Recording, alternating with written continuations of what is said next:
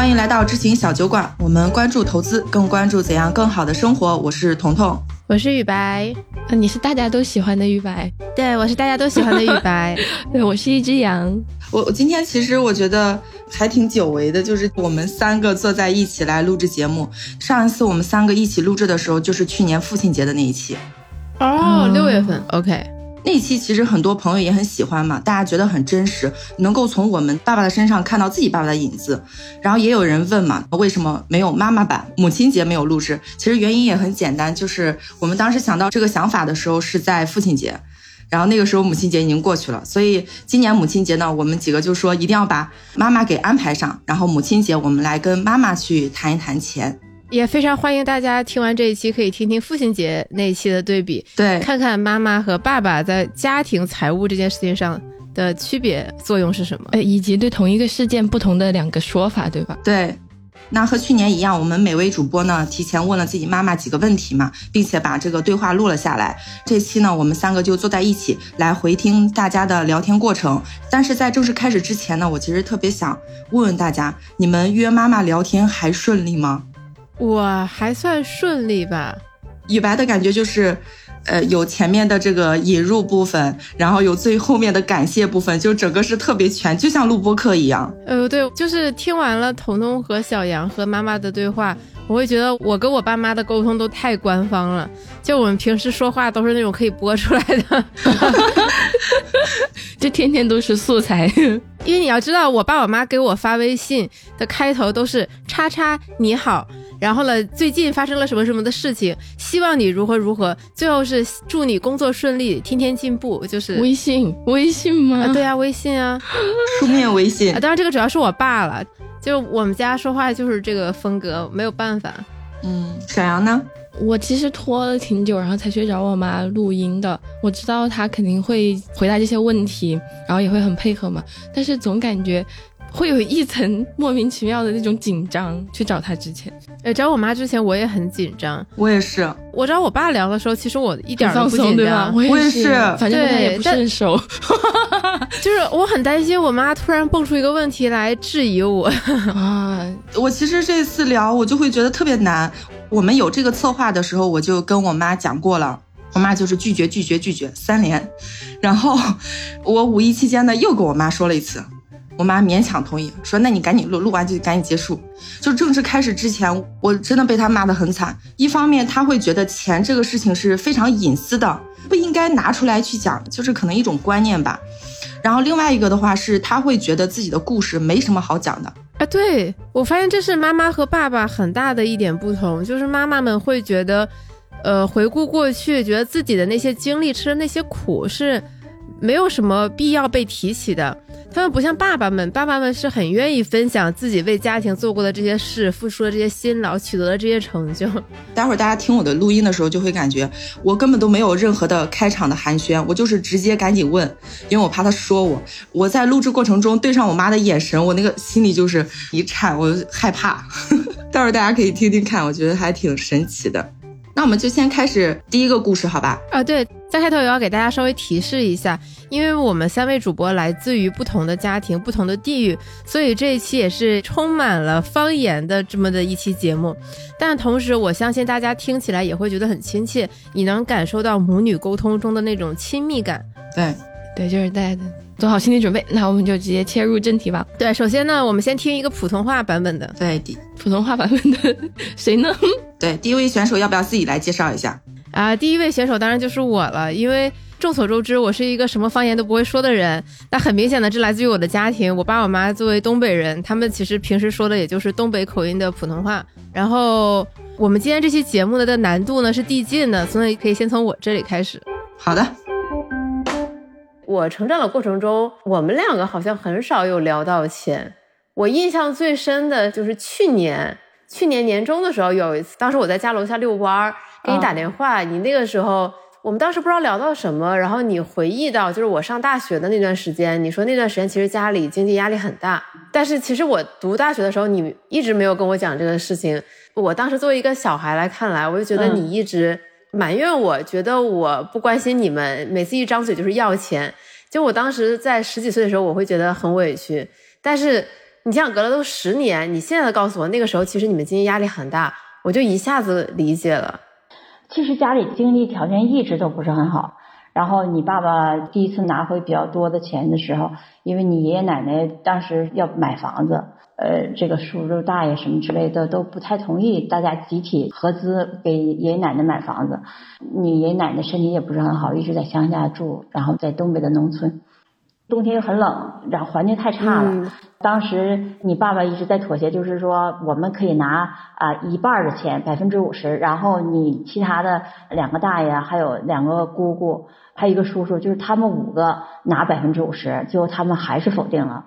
然后那一次暑假回来，回来之后，你爸爸就为这件事儿就心情很不好。然后到年终的时候，正好就是你爸爸所在的学校，他们评估过了，给了一个十万块钱的奖金。然后当时我就说：“我说这个钱赶紧去给你老爷子拿回去买房子。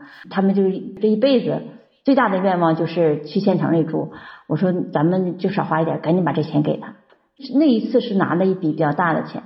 然后之后我们家住的房子，你看几个房子就是要交房贷，然后你爷爷奶奶家里面比较困难，然后你姥姥这面更困难，所以那这个经济都不是很好。但是我们也不想让你就是因为这个经济压力。”其实我一直都是很节省的，就生活上很节省的，就是我都一直有记账的这个习惯，都是希望有一个能够节省下来，把这个钱让孩子能够好一点，让老人能够过得好一点。这个我们先回到正题啊，呃，我们其实准备了几个问题来问你。第一个问题，在我们家你是掌管财务的一把手吗？就是我们家的钱是你和我爸一起管，还是分开管？在咱们家钱都是我管，就是你爸每个月的工资。他都会转到我的上交给你吗？对，但是我的钱都是有记账的，重大的花销肯定是你爸做。平时的这个柴米油盐这些，我肯定我就买了，支付也都是从我这儿支付的，就进出都是从我这里，就这样。我觉得这样比较好，就是这个钱呢不会有那种无谓的支出。你要两个人管的话，就是你不知道你钱的总数，你要有一个统一的一个通道的话，它就是。进入多少，支出多少就比较明确。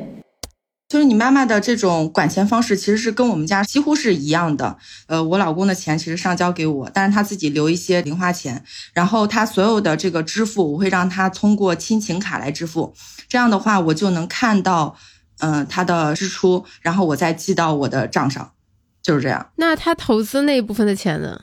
呃，他投资的那部分钱，我其实。现在不怎么管，因为就是我们都是搞投资的，不可能不让人家什么都不做，所以其实会留一部分，但是他剩下钱呢会交到我这边，然后我这边进行统一的分配，比如说哪些是交房租的，哪些是日常花销的，然后哪些是存起来的。就跟你妈妈想的是一样的，就是一个人统一来把关，所有的进出都通过一个渠道，就会比较方便。所以你知道我最讨厌我老公干什么吗？干什么？出差。不是说不愿意啊，而是说他一出差那个账就特别乱，因为那个亲情卡只会显示，呃，他花了多少，有些店名是不显示的，或者说显示的不那么清楚。所以我一般就会统一他出差所有的花销，我就会记一个出差，然后记到里边。哦，我还以为你要跟他单独约一个时间，然后对一下账。不不不，我个人觉得记账这件事千万不要走的很繁琐，你能够运转下去，我觉得是要比你记得多细是要更重要的。呃，所以如果是这种的话，你像很多人现在会直接通过微信啊、支付宝去记账，不会再专门找一个 A P P 记，我觉得这种也是挺好的。哎，那我很好奇，你们是什么时候达成了这样的一个机制？是他主动说我们结婚后我把钱都给你，还是怎么样？呃，肯定不是啊，是因为去年我有认真的跟他聊过，因为我是觉得家庭财务是要统一去管理的，是要家里边有规划的。你们是婚后聊的是吗？对对对，呃，我们刚在一起的时候，你知道他说什么吗？他说，啊，我们以后 A A。我当时，哇，我天，多亏是他，我靠，好像是，我忘了，反正就是，哎，你为什么要跟他在一起？你看，那不是在一起才知道的吗？这就告诉我们，一定要提前去相处一下，对不对？对，对你，你看他一开始说 A A，但是之后也是心甘情愿的，这个 这个所有的钱上交。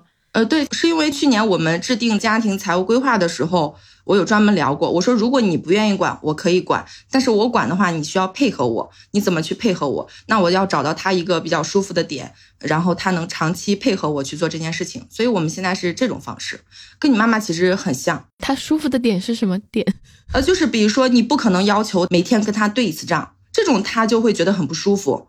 但是他直接通过亲情卡去支付的时候，我直接可以看到，我就可以直接把这个账记上。对他来说，他不需要跟我对；对我来说的话，我也可以少了他那一步。嗯，你看，我觉得这个区别在于，两个人刚开始谈恋爱的时候，其实他是把你们两个当做两个独立的个体来去考虑的。但是当你们组建一个家庭，尤其是后面有了宝宝，他就更愿意把你们俩当成一个家庭的整体。那么肯定是有一个人统一管理会比较好。对。所以我觉得你妈妈这种管理方式其实是非常好的，她统一去分配，统一去调度。但我觉得听到现在的话，我会因为前面阿姨有提到，就是家里拿到第一笔大的钱的时候，她优先考虑的是可能最困扰你爸爸的事情就是给家里的父母买房子嘛。然后他就作为管钱的人，他也会优先去考虑到这一笔的需求，觉得哎，我先把最困扰他的事情解决了，然后再去考虑自己家。呃，因为这个前提背景是我爸爸一直以来对我外婆都非常非常的好，嗯，因为我外婆在我刚出生到我十几岁的那十几年都跟我们一起生活，我爸爸是非常孝顺的一个人，所以投桃报李嘛，我妈妈也很希望替他能更好的孝顺我爸爸的父母，毕竟很遥远，在东北，我们照顾不上。嗯，对，所以我觉得他们俩有给我展示一些比较良性的这样的夫妻的互相关怀、互相呵护、互相体谅。对，嗯。那在你的印象中，我们家什么时候是你觉得财务压力最大的时候？财务压力最大的时候就是在肇庆的时候，你上大学，然后我这边要供房，我供房一个月要扣九千多，所以当时很紧张。然后后来没办法，就是不得把把广州那个房子卖了，就压力太大了，特别紧张。呃，我想问一下雨白，你妈妈觉得财务压力最大的时候和你爸爸觉得财务压力最大的时候是不是一个时候？呃，完全不是一个时候，甚至还差了十年。就我记得去年我和我爸聊，他压力最大的时候是我上小学那段时间。说实话，我都没什么印象。他说那个时候家里特别特别的穷，经济压力非常大，就上有老下有小，他就。工作呀，生活呀，也会觉得很痛苦，压力很大，所以才促成他下定决心从山东去了广东。但是我妈压力最大的是我上大学的时候，可能这也就是真的有一头牛的事情。就是我妈妈刚才讲了，她自己一个月要还九千块钱的房贷，但她说她当时一个月工资好像也就七八千，嗯，就是她每个月还要问我爸要一点钱来还，所以她的压力特别特别大。对，我会发现其实。嗯，比如说爸爸觉得压力大的时候，也是他作为家庭成员，他自己在那个时候责任最大的时候，是赚钱，就是他要扛起最多事儿的时候。对，你看，就是即便是两个人是夫妻，但是每个人在这个过程中作为独立的个体，大家的身份不一样，大家觉得财务压力最大的时候也不一样。是的，那你花过的最大的一笔钱是什么？是你刚才说给我爷爷奶奶买房的那个事儿吗？对，但是我们俩还是挺开心的吧？就那是花一笔比较大的钱。有哪一笔花销是真的大到在做这个决策之前或者之后，你会压力大到睡不着觉的？这个我倒没有，因为每一次就是说，我们花销最大的就是买房子，买房子就是严谨论证。呃，对，就是我们还是好，还是在我们的能力范围之内吧，就是没有说是呃加杠杆啊，或者是什么加超大的那样子的。对我有一次。我记起来，就是我原来好多年前，记不起来哪一年了。投资基金那次啊，那一次就是那一次不是一下大跌了吗？一下损失了大概有六七万嘛，所以那一次还是哦，我印象很深，应该就是一五年。嗯，那那个很想采访一下当事人，你印象很深，为什么深？你是看到它就是跌下来的时候立刻就赎回了吗？对，首先呢，就是我妈跟我说，这两只基金你一定要买，就是长得特别特别好。那个时候我确实不懂，然后我就跟着买了。为什么我说我印象特别深？是因为大跌那几天正好发生在我出差的那几天，我那几天在香港，然后我就没有去 check，就是这个市场的数据。等我回来的时候，然后我就发现它就已经跌了，最起码有十几了吧，百分之十几，就每天都在大跌。然后当它跌一点的时候，我可能会想说这个及时止损。当它跌了这么多的时候，我就想说摆烂了，不看了。我说啊，那我该怎么办呢？对吧？然后就就只能摆烂，就是因为你只能僵在原地不动，因为那个时候毕竟不是很懂投资，然后它就继续跌，继续跌。哇，那个真的是刻骨铭心，这个出差带给我的惨痛教训。他现在怎么样了？我记得我应该是在一六年赎回了一部分，但是不是还剩一部分，我我有点想不起来了。我觉得我可以去查一查，搞不好是一笔意外之财。可以，我们这期播客也干了一件好事，对帮一白找了点钱，感谢。对，说不定你和很多这种命运选中的人一样，有一个基金一直没动，然后现在变了好多。可以，可以。哎，那这个事情你们后来会讨论吗？会复盘，还是说 跟你妈说你就不应该让我买这个？你看你都让我赔钱了，这个。呃，这个怎么说呢？在我们家，我妈是拥有绝对的权威和最终解释权的。嗯，就是一定是因为我没有多加思考去买了这两只基金，肯定不是我妈推荐的错误。嗯，对，格局。对对对对对，好的，我们继续吧。因为我记得你那时候就一直跟我说你该买基金，对然后还给我推荐了两只基金，对呀、然后我本来赚的又少，然后还亏了，我也亏了好几万。对呀、我那一次一下子亏了六七万块钱。那时候我周围人都在买基金，我的天，真的是很神奇。那那次亏了，那是确实是觉得特别特别糟，心情特别特别糟。对我后来复盘了一下，我发现就是当我妈开始非常认真的学习基金的时候，那可能市场就要见顶了。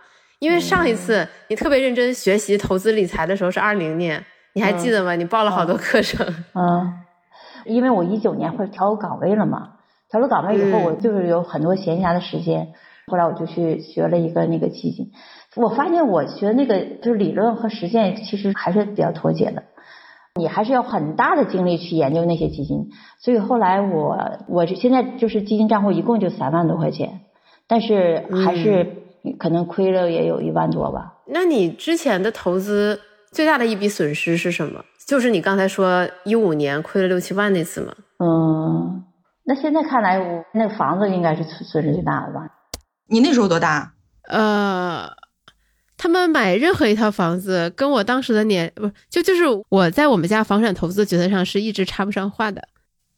那你会不会就比如说，如果回到那个时候，你一定要想插上话，就是想改变他们这种想法？我觉得换一个角度来想，承担这个投资决策所有风险的是他们自己，就是这个决策权还是在他们的手中，你只能提供你这方面的视角和观点，你没有办法左右他的决策。天呐，我们真是每年就赚了点钱，但是现在房子浮亏在那里，肯定还是要出手，就是亏了的话也要出手，正在准备出手。阿姨说了三个出手，会做的你现在做的事情吗？工作我肯定还是啊会选择现在的工作，就是你这么大年纪，你肯定要回头看一下。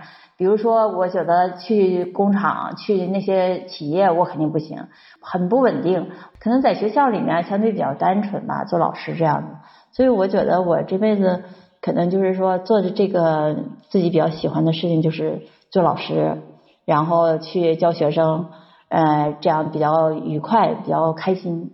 反过来倒逼自己学习，拓展自己的知识领域啊，这个还是比较好。嗯，这个不得不说，我妈一直是我们家最上进的一个，一直在学习。对呀、最近那个上课开始上那种政治课嘛，所以又就学很多党史啊、历史啊这样的很多东西，但是感觉还是收获很大。你会你的眼界又一次一次被打开，一次一次就是你看问题的角度又不一样了。比如说现在你还可以从经济的角度、政治的角度啊，然后站在历史的角度去看，这肯定是很不一样的，比较愉快的这样的一个过程。我就觉得好羡慕雨白妈妈，就是选到了一个适合自己，然后也喜欢的工作。但她当时是为什么会选择当老师呀、我觉得我妈妈这个从业经历也挺有意思的。首先，她应该是毕业分配分到了一个小学校，最开始好像是辅导员，但她其实特别喜欢文学，她很喜欢写作这些东西，但她又没有办法把自己这样调岗，那她怎么办呢？当时有一个机会，就是山东省组织这些大学老师，就是下乡扶贫。去那些很偏远、很艰苦的学校，你扶贫两三年，等你回来的时候，你是有机会调岗的。然后在我小学的时候，我妈妈就这样离开了我，应该有一两年吧。然后在那之后，她就如愿以偿的进入了当时学校的宣传部，就带学生编编校报啊、写写稿啊。当然，那也是一种教学，但是她不是上课。然后我妈妈正式上课，其实是从去年开始的。哦，就在她理论上的职业生涯的末期，因为各种机缘巧合，然后走上了这个讲台。因为他的性格一直是不愿意站在聚光灯中间的，他不是很希望别人特别注意到他的一个人。但是因为要上这个课，他就不得不让自己尽可能的怎么样把这个课堂呈现好，让这这个内容变得更生动。呃，我会觉得说和我妈妈相处的这些年，我也是看她在一步步成长，在突破自己，就这种感觉还是挺好的。嗯，好像你妈妈还有去练习怎么发音技巧是吧？对他今年年初开始就迷上了研究如何更好的发音，然后他也说要带着我一起学，但是我发现我坚持不下来。我妈妈是怎么学？真的不夸张，她从早上起来，中午吃饭，晚上吃饭，她都在那里对着视频，然后在那里练习，在那里发声。这真的就是非常认真，非常刻苦。大家喜欢的语白就是这样练成的，离不开环境的影响啊，榜样的力量啊。不是，就是看到我妈如此努力，我就只会想摆烂。没有，你一点都不摆烂。对我听到这里的时候，我会觉得，真的，你你妈妈就是终身成长、衷心学习的这种典范，在自己喜欢的这个事情上就一直精进，而且我听她的语气，就也能感觉她特别开心。呃，对，他的学生也都很喜欢他，就是毕业很多年也会来看他。我觉得我妈妈就是心态比较年轻吧，而且她的这个精进和学习，不是说她最后取得了怎么样的成果，而是她很享受这个过程。对，她很享受学到一点东西，自己世界被打开一点的这些过程。包括我平时有时候看到一些不错的书，我也会主动买给她，因为我觉得那个可能他会喜欢，或者对他有启发。嗯嗯。你跟我爸到今年算是结婚多少年了？我们两个是八九年结婚，八九年。回顾过往的这个婚姻生活、家庭生活，你会觉得自己为了整个家庭的发展牺牲很多吗？我们俩还是共同成长的。回过头来看，我觉得我最后的选择还是我很满意的，选择了一个门当户对的这样一个家庭。虽然是别人介绍的，但是我也有最初的这种感情的这种心动，对吧？我们有感情基础的，然后我们两个是互相扶持的，我们俩能够接受彼此家庭都比较贫困，大家为家庭付出，不会去互相抱怨，我觉得这一点是挺好。哇塞，你第一次跟我说你对我爸一开始就有心动，你以前每次跟我说都说我爸以前就是傻大个，长得也不是很好看。但是，因为就是有最初一第一面的那种心动，到后来就是因为我们俩谈了四年嘛，一直的就是我一直是想往外挣，我就觉得啊，你看你又是个八字脚，然后你长得又黑，然后你 八字脚这也要挑剔，对呀，然后你就这么就想要挑剔这样的，但是你最后你发现你还是在一起，就是你还是跟这个人在一起是最放松的啊，就是最舒服的，我觉得这一点可能是就是命。就是缘分，所以如果让你再选一次，你可能还是会选择和这个人进入婚姻。对对对，这种满满的这种幸福甜蜜感都要溢出这个话筒。是的，确实确实确实，特别是听到他说还是跟这个人在一起最放松的时候，再结合说他学生也很喜欢他，然后他也很享受这份工作，我就觉得这就是一个理想人生的模板嘛。就是给自己创造这样很好的环境，你每天都能从这个亲密关系，然后学生的这种关系当中收到正正反馈，然后天天被女儿气，对，这可能就是能量守恒定律。对，我会觉得其实让我很感动的是，嗯，雨白妈妈在讲说，大家虽然组成了一个家庭，但是也愿意为各自的家庭去付出，相互支持，但是也不会抱怨。我觉得在当代好难哦。就这种互相扶持的想法，在当代真的会很少见。你就别说支持对方的家庭了，就给另一半花钱这个事情，你放在网上，很多人也会批到你。嗯嗯。但是我觉得网上的讨论也好，争端也好，它始终是一个流于表面的。当我们回归到真正的现实生活，当你和一个有血有肉的人一起生活、一起成长，你们一起经历很多的困难啊、坎坷。那你自然而然就会把对方视为自己生命的一部分，你也会把他的家庭当做自己生命的一部分。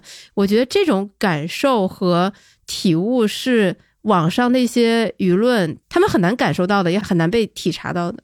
嗯，我觉得婚姻其实就也很简单，就如果你是简单的，对方也是简单的，你们这件事情就变得很简单，没有那么多复杂的利益的计较，也没有那么多复杂的衡量啊、权衡啊或者什么。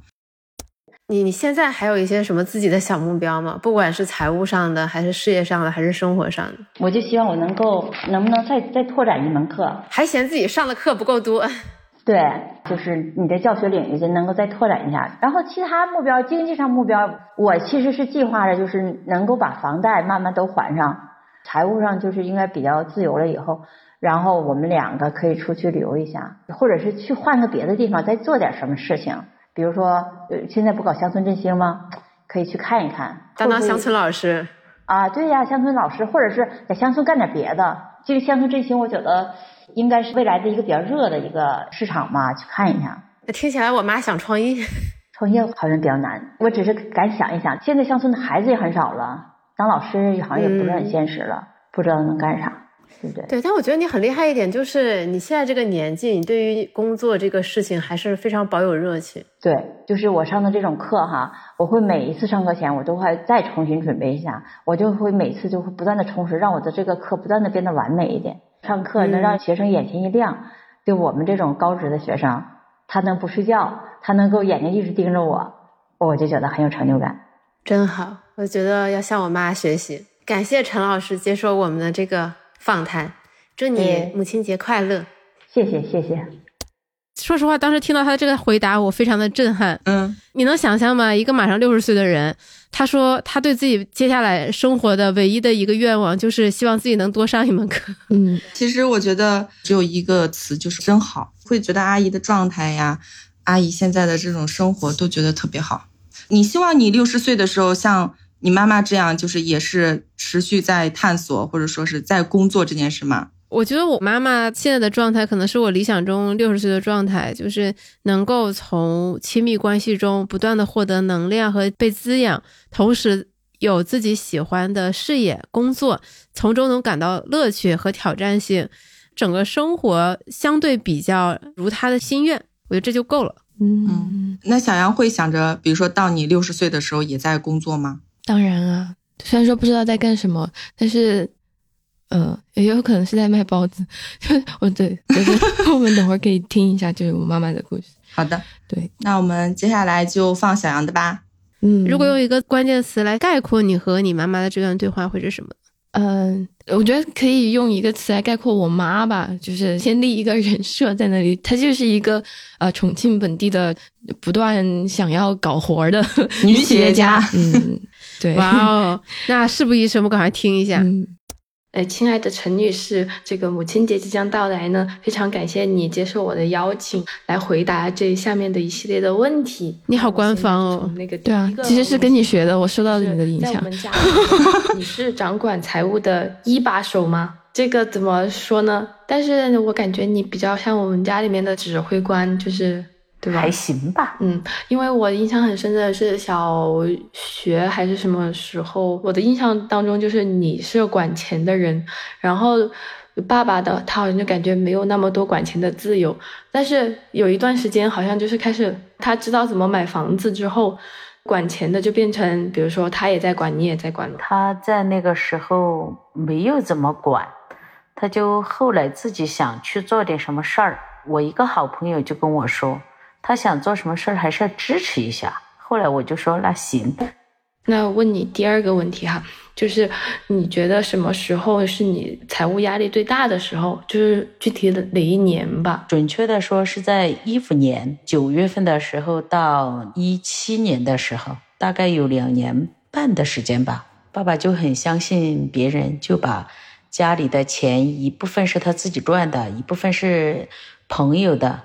嗯，都很信任的人就给他了嘛。那时候后来有人就找上门来嘛，问我是怎么回事我当时都懵了，因为爸爸在外面干的那些事儿，有些事情也没有跟我说。后来我想了一下，我有责任，必须要把这个事情跟他解决了嘛。后来的时候就把我们家那个就是之前开餐馆的那个楼嘛，一楼就把它卖了还债。那个时候就是我们最紧张的时候啊！那个时候就想怎么还你的钱，就大概是这样吧。但是好多事情不是一句两句就能说得清的。就是他在讲这一段事情的时候，补充了一个细节嘛。他不是刚刚说别人找上门来问他是怎么回事的时候，就是是一个婆婆她在端午节的时候提着粽子来，然后这种话其实人家不会说，哎，那个你欠我的钱怎么样了？他都是要找个由头嘛，他就把那个粽子放在桌上，然后就说，哎呀，你这个呃两个女儿都喜欢吃粽子呀，他们小时候我就看着长大的呀，然后话锋一转就开始要哭了，就是说我借给你老公的钱都是我的棺材本啊，然后这样我妈才知道。哦，这个爸爸找他借了钱，然后，嗯，借出去的钱里面还有人家的尊严币，所以这个压力对于他来说，我第一次知道这个细节嘛，那时候我才知道他当时所面临的那个压力有多大。嗯，OK，我我我以为给你们提了粽子，然后你们吃了粽子，然后发现粽子里面有个纸条，上面写着还钱，就现实生活，就每个人都很。不容易，其实也就现实生活谈论钱真的挺难的。后来婆婆的钱还上了吗？对啊，就还上了嘛，因为妈妈把这个楼卖了，然后就能还上了。嗯啊，然后就是呃，像我妈她说爸爸很相信别人，她其实后面又补充过一点嘛，就是说这是他最大的优点，也是他最大的弱点。他就是一个非常善良的人。然后他总是非常相信别人的这种前提下，他就想说，我能帮的地方我就帮一下。就是他的这个品质，在过去帮他赚到了很多钱，但但是他同样就是有收益也有风险嘛，就是这个性格也有可能会导致他为此亏很多钱。嗯。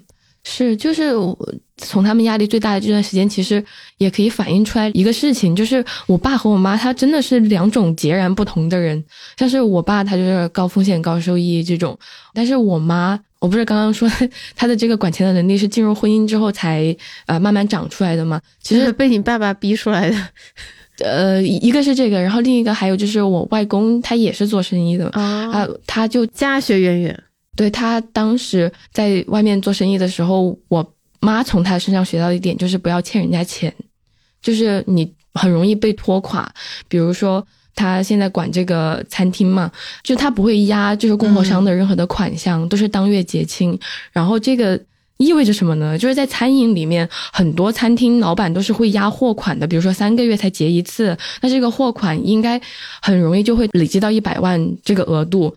但是你餐厅又是个现金流的生意，你手上有这个一百万，比如说你拿去借钱借给人家，你是可以赚很多钱的。然后你赚的这个钱，你一部分拿去付三个月之后再付了一个供货商的款，这是非常常见的一个操作。但是这个经济好的时候嘛，经济不好的时候，很多酒店就是这样被拖垮的。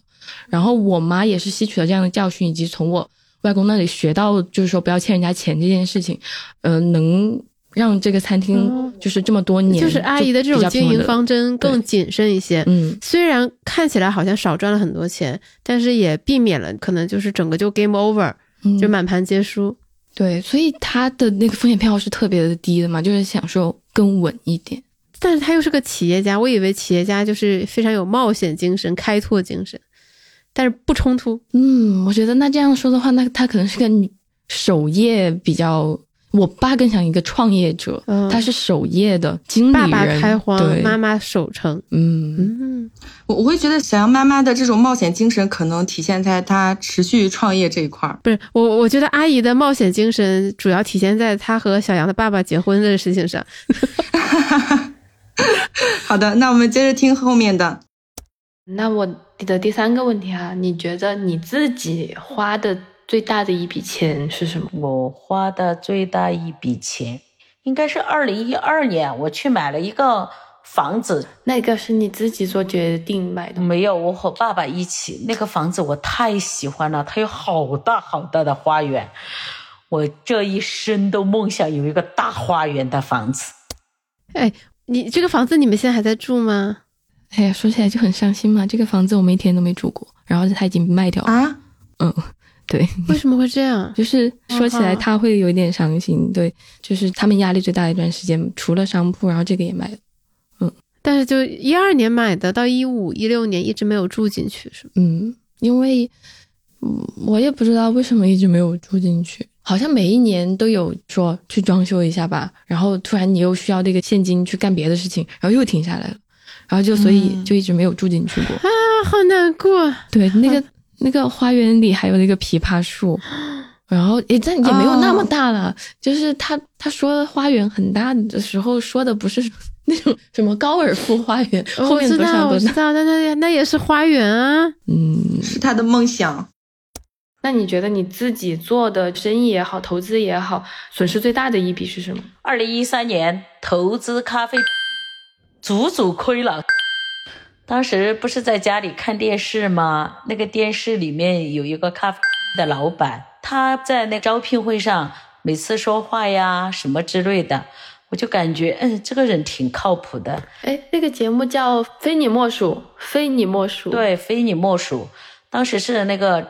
张绍刚主持的嘛，然后你就觉得他很有人格魅力。然后第二个，你一直以来有咖啡馆的梦想，但是当你真正的去，比如说加盟这个咖啡店的时候，你也会意识到，那个都是很美好的想象嘛。在实际的经营过程当中，你遇到了各种各样的问题。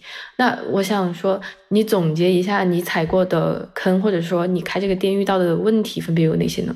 我开这个店主要是面积太大了。我要我要补充一下，这个面积其实是这个品牌有要求的，对吧？没有，当时呃也算是他有要求，也是爸爸当时就说，既然是重庆都没有，我们家就来开个旗舰店吧。当时他不是在那个重庆，那爸爸好厉害啊！说还要发展店吗？那个创业精神嘛，对吧？其他的 创业者精神就来加盟我们家。当时就想自己有开个店儿，别人又来加盟。其实准确的说，就是那个咖啡机跟我们画了一个饼。第二个就是有好些产品，他不是说让我们在那儿拿吗？后来的时候他们就不提供了。他们不是要那个总部要人来扶持我们吗？要指导我们开店吗？怎么运营呢？后来的时候他们什么都没有跟上，就靠我们自己。我是做一个中餐店的嘛，对咖啡对什么都没那么熟悉。就是不专业，你什么都是要自己学，出品就不太好。在那个嗯龙福时代天街嘛，那个租金费用太高了，就是我无法支撑呐。我是一三年底，一三年的时候开到一四年，一五年就没开了嘛，就是我都不愿意去时代天街了。看见那个地方就挺伤心的。呃，今天早上在聊的时候，你也有说，你现在的梦想仍然是要开一个比较休闲的坐的地方，它有可能喝茶呀，有可能喝咖啡，这个梦想还是没有变的嘛。即使说这一次加盟有踩坑，肯定没有啊。我就感觉现在比之前见的更多，学的更多。之前好像就满腔热血的去干，如果现在再去开店的话，应该要成功率要高一点。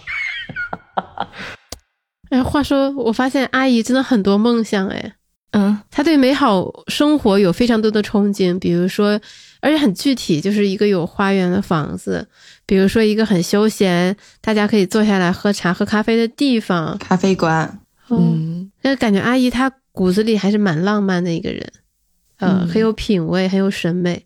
对，所以我刚刚听你妈妈的故事的时候，我心里面就真的充满了羡慕嘛。其实我在想，我妈妈想要的那种简单的生活，也是比如说她做了一个什么事情，得到客人比较好的反馈，就像你妈妈得到学生比较好的反馈，然后也希望说在六十，当然她年纪较轻一点啊，她也希望说在这个后期也找到一个让他自己充满热情的一个东西，但是没办法嘛，就是家里面。你现在做着这样的生意，你每天都在和人打交道，和钱打交道，然后还有一些债务的问题需要他去面对、去解决。他就其实没有那么好的环境，像学校那么单纯的环境，他就嗯，在社会上比较复杂。即使他的梦想如此的具体，也有点阻碍他去实现它。嗯，而且开店确实是特别特别累的事情，比你上班啊这些真的是属于二十四小时连轴转。嗯，你有那么多的事情需要处理，真的好辛苦啊。对，然后我觉得就是大家也听完我妈加盟连锁品牌的这个经历之后，会意识到她加盟的坑不只是说，呃，加盟费很高啊，或者是。嗯，他后期支持不到位，他还有一些非常具体的嘛，就是比如他会给你画这种莫名其妙的饼，说什么以后人家可以来加盟你的店，然后你也可以说什么加盟费，就是当时你你身在局中的时候，可能就真的会信了他的鬼，就会信这一套的。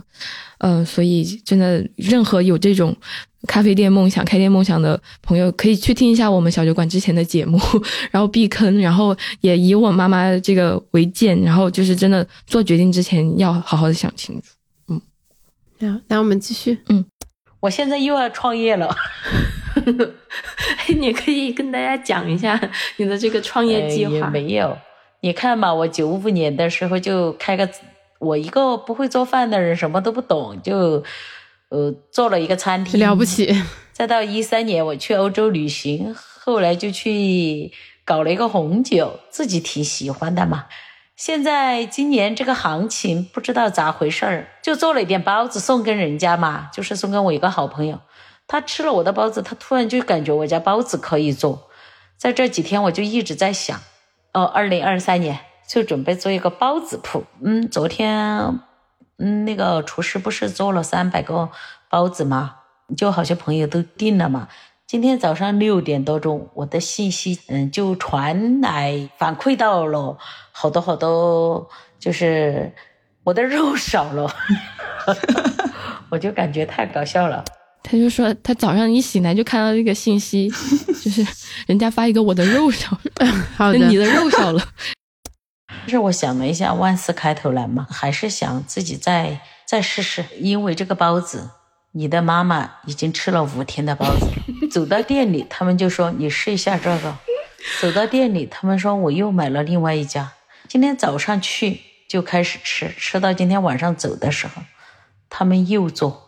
啊，我今天就告诉了那个厨师。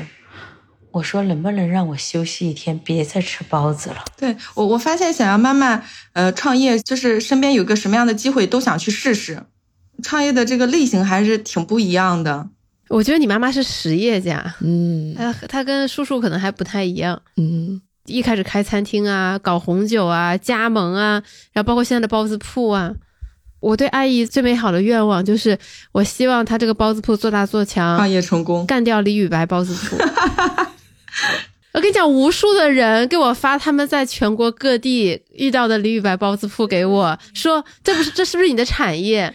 然后说哎，认识你能不能免单？唉，无语。而据说他们现在还开了火锅店哦，是吗？感觉确实就是希望妈妈的包子 能够做起来，对吧？然后以后早点实现他的梦想吧。哎，但是我会发现你跟你妈妈的对话中，你完全没有聊她对于。家庭的付出、牺牲，还有他对于这个婚姻关系的认知，就这方面完全没有聊。哎，嗯，因为我和我妈妈沟通很多嘛，就甚至现在都有可能是每天都会沟通那个频率，感觉就是那些都太熟悉了，都知道他在哪个夜晚哭过。然后，嗯，其实就是最近一次回家，我会意识到说妈妈。真的，在我们家里面都是时时刻刻在为别人着想。我就翻到一个铁盒子，那个铁盒子里面就是我妈妈她留下来的她爸爸的照片，嗯，然后我才意识到说我们家那么多的相册，然后只有这个小小的铁盒子里面这几张是他自己的记忆，其他都是我们家里面的，像是爷爷奶奶，然后我们我和我妹妹，然后我爸爸，但是他自己家里面的这些记忆就只有。小小的一个铁盒子那么多，小杨哭了，啊，泪洒当场。就是我觉得听你讲，我会感觉阿姨她从作为一个少女进入婚姻之后，她一直是在为另一半奉献，为她的第一个小孩奉献，第二个小孩奉献，为你们整个家庭奉献，一直到今天。嗯，嗯，就是那她的世界里属于她的那个少女的。部分，她其实被挤得越来越小，越来越窄。嗯，就是她的愿望一直会靠后，优先大家的，优先家庭的。嗯，就不是最开始说我说去找他聊之前，我会有一点紧张嘛，是因为我觉得我妈她什么都可以，她什么都会，她讲这些其实是驾轻就熟的。但是我现在，嗯，就是好像只是这么简短的一个对话，根本没有办法概括她。陈女士波澜壮阔的一生，对啊，就是会觉得真的像他说的，不是一句话两句话能够概括得了的。所以，嗯，真的很谢谢妈妈。嗯，哎呀，真的好难过。我觉得就是像小杨说的，短短的几分钟时间，我们去跟妈妈聊这些，很多时候其实他们不愿意说自己以前吃了多大的苦，他觉得都过去了也好，或者说觉得一两句说不清楚。但是你这样去聊一次天，你是能够真正感受到他在每一天、每一个月、每一年，就这么持续这么多年的付出，他自己的所有的梦想也好。个人的愿望也好，都是往后靠的。嗯，哎，妈妈真的是伟大的，要不说世上只有妈妈好呢。对，就是我觉得我们，尤其是中国的妈妈，她们真的很习惯于为家庭奉献一切。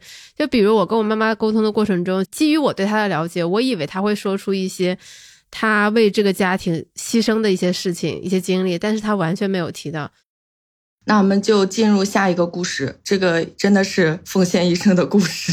嗯，为孩子奉献一生的妈妈就是我的妈妈。来，让我们来感受一下河南话的魅力。第一个问题，在家里你是掌管财务的一把手吗？家里边钱是共同管理，还是你跟我爸分开管？共同管理。你把挣点钱交给我，那几年我领着孩子在家呢，钱都是挣点钱，你把交给我，给你们交交学费。留点点当生活费，买菜呀，买点那个小东西儿啊，小东小西。他的意思是说，主要的经济来源是来源于我爸，然后遇到什么大事的话，比如说老人花钱了，然后这些时候都是我爸给他钱。所所以说，就是你妈赚的钱他管，你爸赚的钱是你爸管。呃，因为我们家孩子嘛，呃，要上学。呃，当时在城里边的时候需要有人照顾，所以我妈很长一段时间没有工作。我爸是赚了工资，然后给到我妈。但是如果家里边有大事儿，就是从我爸那出钱。哦，好的，相当于没有统一管理，就是哎乱七八糟的吧。嗯，但他们会做一件事，就是积少成多。比如说家里有一点闲钱，凑一个整数就把它存起来。嗯，好的。在我印象中，咱家里边其实一直花销都还挺大了。那肯定嘛，两三个孩子，你这开支不大，你还得生活呢，还赡养老要老人还得照顾，你这都是花钱的事。我一直觉得就是家里边其实花销挺大，但是你你们其实没有给过俺们啥压力，俺们上学也没有断俺们，也没有劝俺们。就是我刚刚听这一段，我就会觉得为什么彤彤一直特别给我有一种那种长姐意识的感觉，就我觉得你一直以来都非常体谅家里压力大。因为我确实有两个弟弟，就是嗯，我从小其实知道家里花销很大，尤其是我们进城里边，其实没进城里边还好。我们家是我们村那边就是第一批盖起那个楼房的人，所以其实非常小的时候，我们家条件是可以的。然后那个时候，如果我们留在农村那边上学，其实我家压力也不会大。但是我爸我妈就觉得教育是最重要的。所以他们就是我之前聊的嘛，地也不种啦，就把我们一起弄到城里边去上学。然后从那以后，他们其实压力很大。我其实想到说，呃，我爸妈真的挺不容易的。你想，我爸主要挣钱，我爸一个人挣五个人花，他们一个一个的供，十几年呀，三个孩子就这么供着，太难了。所以我就觉得，我有什么资格觉得我爸妈怎么怎么样？太了不起了。这么十几年的就是无悔的付出。那第二个问题是，呃，啥时候你觉得财务压力最大？啥时候财务压力最大？都是现在。现在你看呢，还我这么大，参加工作，挣完钱你想想，挣完钱交交房租，吃吃喝喝，这年后这下下大说求子，都得开支呢，压力能不大吗？对，主要是现在跟以前不一样，以前你都是人都是回回农村了，回自己家盖房子，现在是都在城里边买房子。嗯，现在你不买房，城里边买房子，媳妇儿都不好说。嗯，那你有没有就是后悔过之前没有搁城里边买房？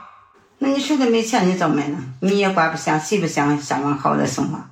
找了主要是挣钱是你保证钱，挣钱咱还得生活呢，供你们上学。还是钱不宽裕嘛，宽裕会不会是城里买房？哎，这个怎么怎么说呢？我我觉得阿姨说的非常的真实，也非常的无奈。你想有三个孩子要养，哪有额外的钱去买房呢？但是是因为在你们的成长过程中没有买房，导致现在的房价非常的高起。他们想再比如说，不管是给你还是给你的弟弟买一套，也会变得非常的困难，就变成了一个非常无解的难题。其实我妈之前就是他们有一笔钱的时候，在考虑要不要在我们县城先买一套房。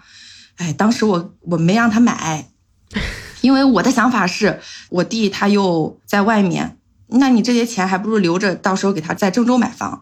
呃，然后另一个我想的是，县城的房子应该也不会有什么升值空间。结果过了两年，我爸跟我说，当时我要买你不让我买，你看现在涨了吧？我说我唯一给到我爸爸的一个投资建议，我爸爸还觉得不好，就是还给错了。对，但是长期来看，县城的房子它的流动性是，啊我觉得肯定是没有城里好的。它可能那个价格很高，但你能不能真正的成交，我觉得这个东西还两说。对，反正就是你看你们两位的家庭就是有借，就是可能有一些债呀，然后有一些投资。我们家是完全没有的，我们家不怎么借钱，也不怎么投资，所以我觉得我们家就像一个。呃，就是如果你不投资的话，可能未来很多人都会面临到的一种情况。嗯，OK，嗯，所以其实我觉得归根结底还是说，你们三个，尤其是你的两个弟弟，到了这个谈婚论嫁的年龄，嗯，他们感受到要给儿子准备可能房产、就是彩礼等等的这一更大的这个经济压力，就让你爸妈会觉得有点愁。对，而且时间好短哦，就是感觉他们就是谈婚论嫁，也就是这十年以内要发生的事情。对，因为我们基本上差三岁。嗯，我自己其实在今年跟我妈聊这个事情的时候，我其实有回想一下去年和我爸聊，我当时最后跟我爸说，希望我爸能够啊、不再操心孩子的事情，现在就去过自己想过的生活。我现在会觉得，让我爸爸妈妈现在去享受生活，这个建议本身是一种挺傲慢的事情。为什么会这么说呢？因为我在今年，我才真的理解到他们的困境，我理解他们那种希望孩子结婚这件事情办完以后再开始享受生活的一种想法。原因是我真实的经历了一次我弟的谈婚论嫁，所以当我站在现在的这个角度去想，我会觉得去年我说你们啥都不用管，想回农村就回农村这件事情，这种脱离现实的这种建议，其实是非常傲慢的一件事情。其实听你刚才分享这一段，我我有很多话想说，但是又不知道该怎么说起。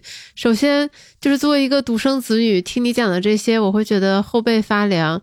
我我很好奇，你内心或多或少是否埋怨过你爸妈？可能还是有一点传统的重男轻女的，比如说他们会为你的弟弟们准备这些东西，集全家之力。哦，我不会，我不会觉得我爸妈重男轻女。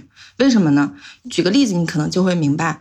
呃，我们那儿当然会有重男轻女的现象了，有很多家庭跟我的这种结构是一样的，就是一个姐姐两个弟弟这种结构。嗯，那我在我小的时候，别人是怎么样的？是爸爸妈妈去种地，然后姐姐带着弟弟做饭啊，收拾家里这些。我从小，我妈从来没有让我干过这样的事情。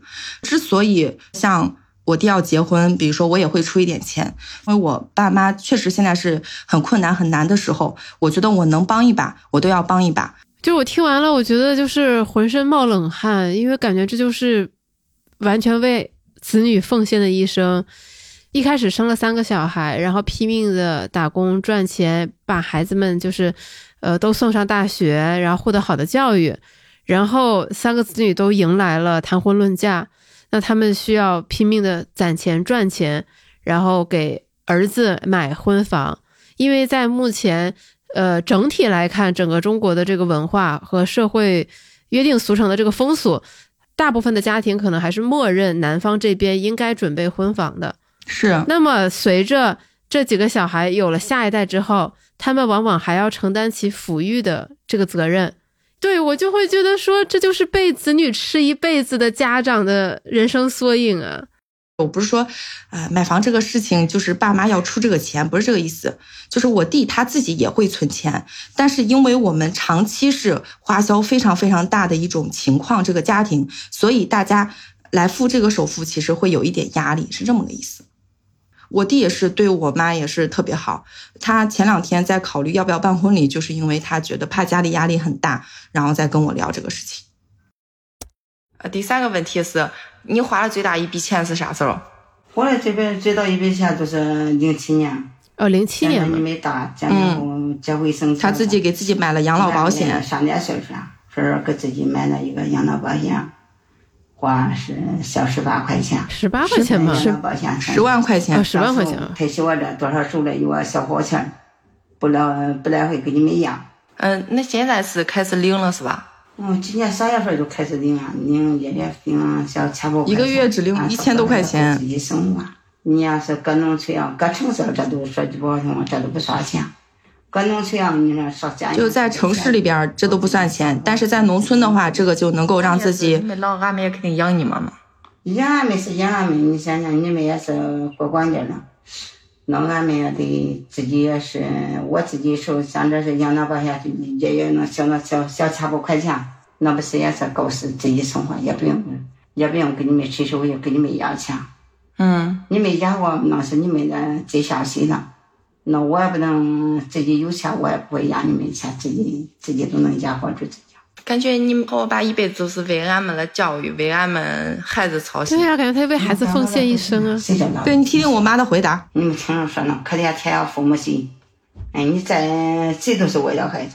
你看这小区的一窝子人，就这个小区带孩子的人六七十，还在帮孩子和姑娘带带孩子没。办法。现在社会都是这，孩子们压力也相当，买房、发房贷呢、发车贷呢，你不给他带孩子，他再请个保姆，爷爷给他掏几千，这生活压力我这么压力太大了？能自己的情况能帮孩子，他觉得能帮孩子就帮孩子，姑娘有事就帮姑娘，儿子有事就帮儿子。。谁叫谁叫有事去，谁叫给谁帮忙。那他自己在哪儿呢？自己的能能力，嗯，家庭我准备的负担。对呀，这就是一个很大的问题啊。就像我刚刚跟大家说的，我会觉得以前让我爸妈去现在享受生活这种说法就是狗屁，就这么来说吧。我现在就会觉得我能做的实际上是给他们做一些小事儿，比如说我妈其实挺喜欢出去玩的，所以我们现在一到周末就会带上她，带上孩子一块儿出去。像你刚刚过去的这个五一嘛，我们就带着她带孩子，呃，在海口的周边城市玩了三天。然后我就开始明白一件事情，就是他想要的是一个苹果，我不能给他一车香蕉。然后他们想要的最大的那个苹果，就是回到农村，回到我家的那个老房子里边，在那个废弃了很多年的花园上重新种上花儿。这可能就是他们想过的生活。嗯就是，呃，我听了我会感受到说，很多时候我们以为的一些很正确的道理，它就是站着说话不腰疼。比如，嗯我们没有办法要求你爸妈说，你们已经把这几个孩子抚育成人了，这个结婚生子能不能娶到老婆，你就靠各凭本事。嗯你不要再指望着我们给你付一分钱，就这种话，对于你爸妈来说，可能就是 bullshit，就是也就是他们没有办法把自己孩子放到一边不管，因为那样会让他们更痛苦。就他们这么些年受到的教育也好，成长的环境也好，决定了他们是愿意为孩子奉献一切的。他就是孩子好才是他们最大的心愿。等把孩子的这些生活都料理清楚了，看着每一个小孩都过上了幸福的生活，他们才能放下心来，回到农村，回到老家，回到田园。是的，所以我其实跟我爸妈聊的时候，如果按照我非常早的年轻不懂事的时候，我会觉得 这是很没有出息的人生。没有个人实现是吗？对，但是现在我不会这么去想，我觉得，呃，在他那个背景下，在他的认知下，这可能就是他想要的这种幸福的生活。对，这就是他想追求的幸福，这是他的人生的道。嗯，他们想实现的心愿就是看着家里的每一个人、每一个小辈都能过得幸幸福福、舒舒服服的，然后他们才去把注意力回到自己身上。是的。嗯，第四个问题是你之前有没有投资过？应该没有吧？没有投资，也没有供你们上学的都够那个。就是钱还是都够你们上学了。最后的问题是，如果现在可以重新选择，家里边事儿都办完了，那你现在是想从事一些什么样的工作，过什么样的生活？从事啥工作？都五五十多，马上都六十的人，从事啥工作？哎，等着你们这嗯，啥都过完着，享受生活，享受生活，回回农村种种花，哎，找那街坊邻居拍拍花，多热闹。我觉得那 show notes 里面可以附上就是彤彤你妈妈种的那些花的照片，我想应该很很好看吧。嗯，唉，这又是一个很悲惨的故事，和你妈妈没有住上有花园的房子一样悲惨。嗯，怎么了？因为他们需要长时间在外地，嗯啊，所以家里的那个花园其实就是废弃的一个状态。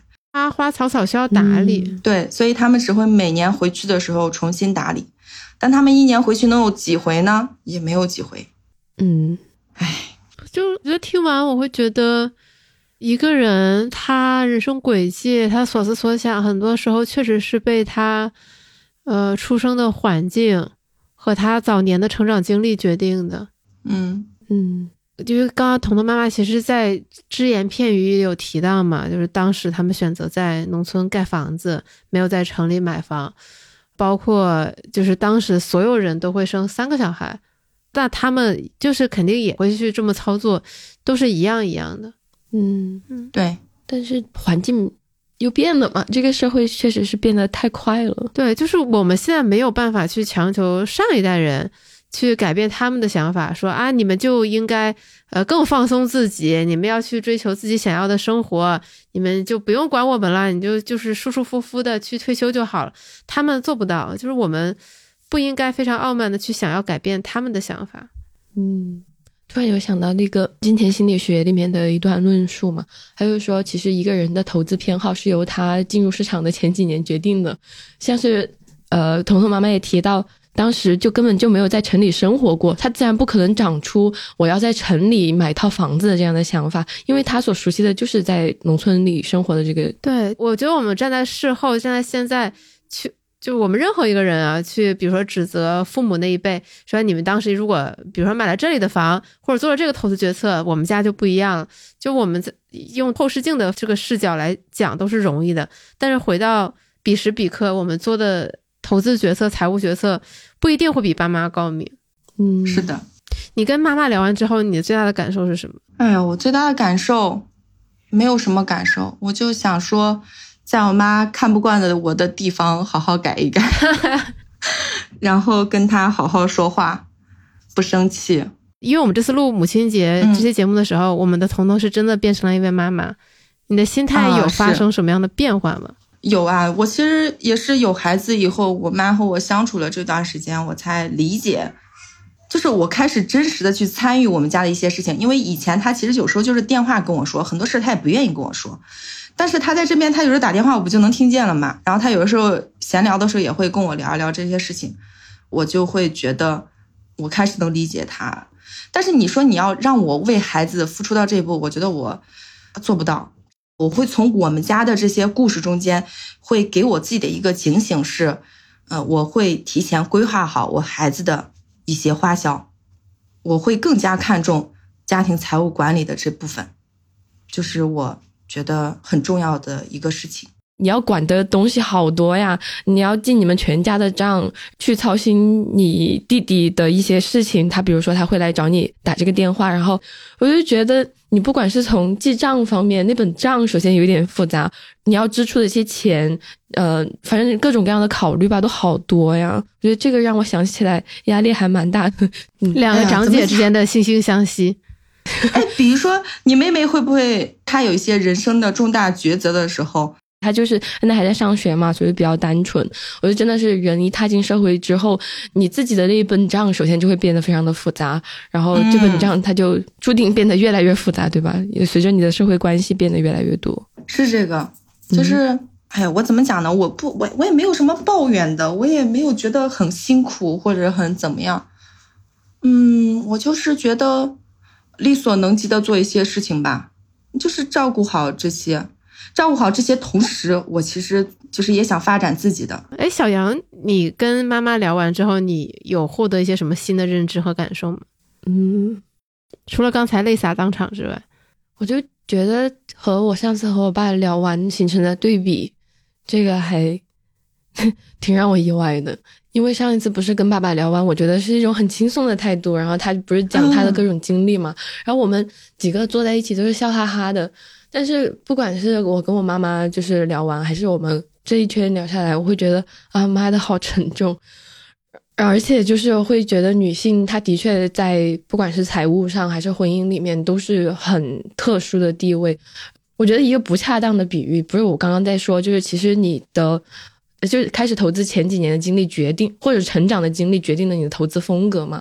我觉得你的成长背景啊，各种也决定了很多你在婚姻或者在处理财务上的各种各样的方式。所以这也是投资理财这么难的原因。它没有一个固定的公式，或者是说你去遵守，然后你就可以取得成功，然后你就可以幸福的方案。就是每个人都有自己特别具体的场景要去面对。然后就是跟妈妈聊完之后，我会更加有敬畏之心吧。对于未来的慢慢的人生旅程，就是会有非常多的难题，而那些难题就真的是需要靠自己去寻找答案。嗯，那雨白，你跟你妈妈聊完了，以及就是我们这一场聊完之后，你有怎样的就是心态上的改变，或者是怎么样呢？嗯，我觉得我跟我妈妈聊完，其实感触没有很深，因为大部分的事情我也都知道。但是听完彤彤妈妈和小杨妈妈的分享，嗯，唉，怎么说呢？我觉得中国妈妈是真的非常非常的伟大。绝大部分，我觉得最起码百分之九十九的中国妈妈，她们都牺牲了大量自己的时间、精力、人生的各种可能性，然后奉献给家庭。就这种感觉很五味杂陈，嗯，而且尤其是听完两位妈妈的分享之后，我愈发意识到，就像彤彤说，她觉得她自己去年说的那些东西，就是非常轻飘飘的一样。就是我们有的时候对父母的一些不理解和一些理所当然的指责，也确实有一些过于想当然了。他们有他们所处的时代背景，他们有他们的成长环境和成长轨迹，就他们现在说的话、做的事。他们的思维方式都是由过去的那些来决定的，我们应该更多的去站在他们的角度为他们去思考，而不是去想着说，哎，为什么我爸我妈要这样的干涉我呀，这样的说我呀，或者怎么怎么样？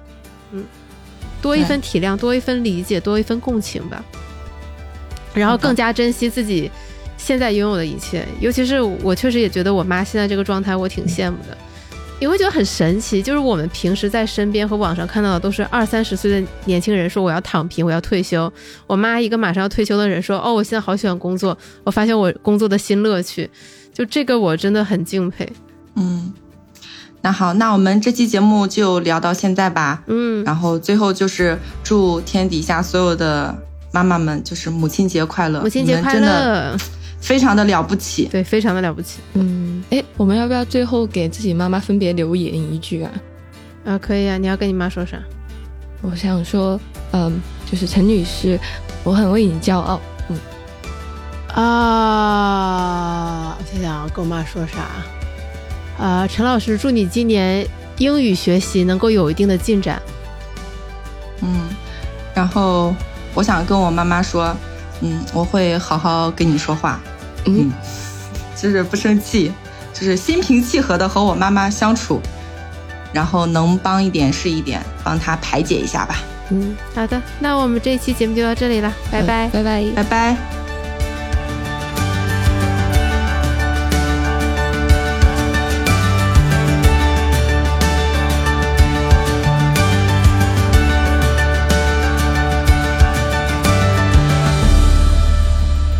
以上就是本期的全部内容。如果你喜欢这期节目，欢迎推荐给你的朋友。如果你希望多了解一些投资知识，欢迎你到有知有行 App 免费阅读《投资第一课》。如果你更偏爱纸质书，也可以在我们的小程序“有知有行”的店铺购买由有知有行和读库联合出品的精美纸质书。如果你有长期投资的需求，那么我们小酒馆全员持有的长钱账户也许是个不错的选择。欢迎你点击文稿区的链接进一步了解。